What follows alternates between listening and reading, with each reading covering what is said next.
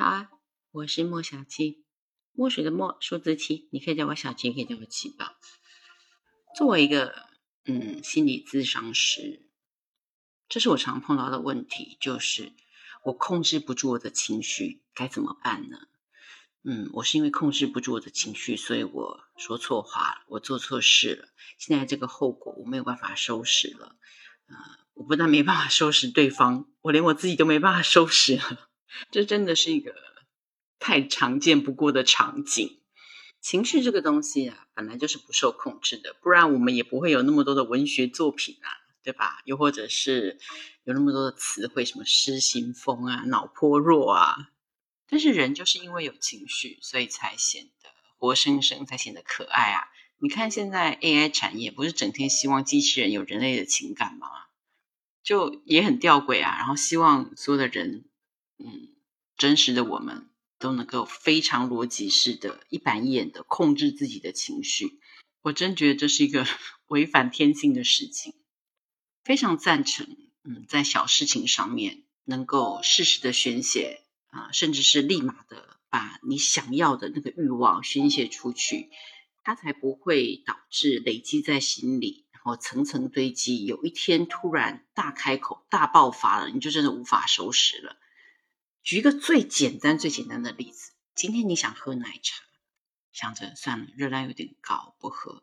但到明天你更想喝了，到后天那个喝的欲望跟冲动，哇，简直快要爆发了。然后你又硬生生的压下去之后，过了两三天，你觉得嗯，好像好了，嗯，因为这个欲望好像过去了。你以为过去了吗？没有。过几天跟朋友一起出去的时候，哎，完蛋了。你现在不只是喝奶茶，你还会吃甜点。不止喝一杯，你喝两杯甜点；不止吃一片，你吃两片。这个在心理学上面一个叫做禁制的美。如果你没有办法在小的事情上面啊得到适当的抒发的时候，当一件事情引发开来，那么通常都是 翻江倒海、火山爆发式的。你的情绪、你的欲望会像狙击手一样的狙击你自己，而相信我，那绝对是万无一失的，因为没有人比你自己更知道你的弱点在哪里。所以，适当的宣泄、发泄啊，你的欲望、你的情绪，我觉得那是再正常不过，而且非常健康的一件事情。在你有理智的状况之下，你点奶茶的时候，你可能会记得嗯半糖；当失心疯的时候，你不会想那么多，你会好。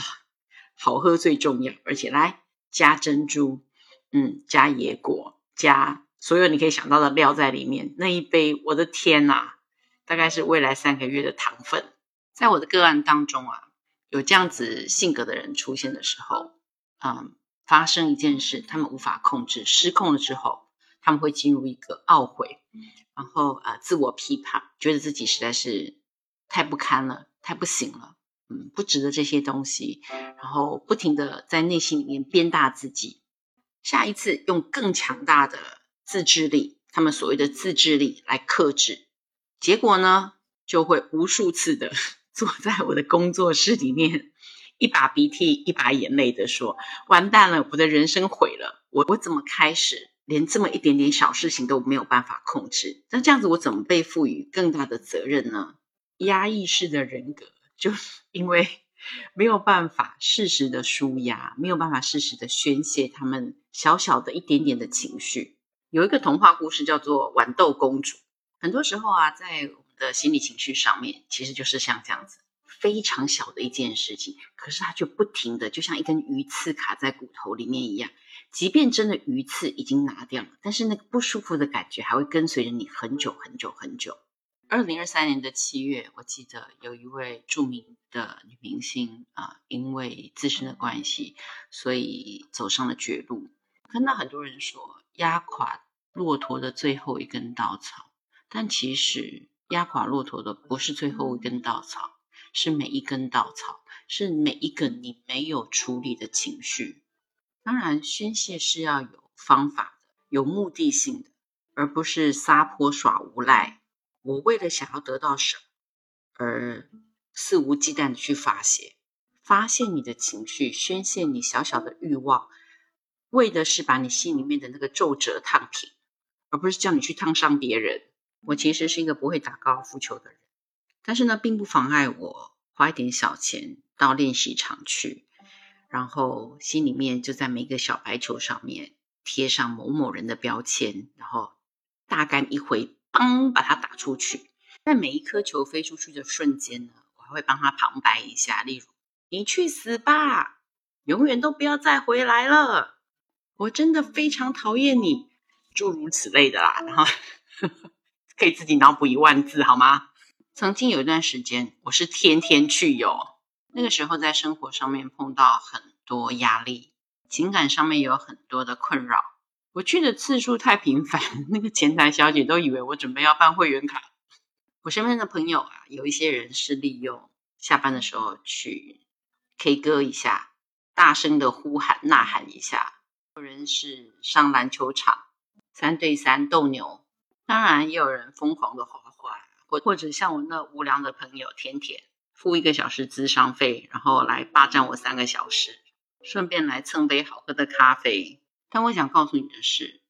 适时的宣泄你心中累积的那些负面情绪、压力啊、不满啊，对你的健康啊有绝对的帮助。就想象你自己就像一台电脑一样，如果你的内存太多了，你要干嘛？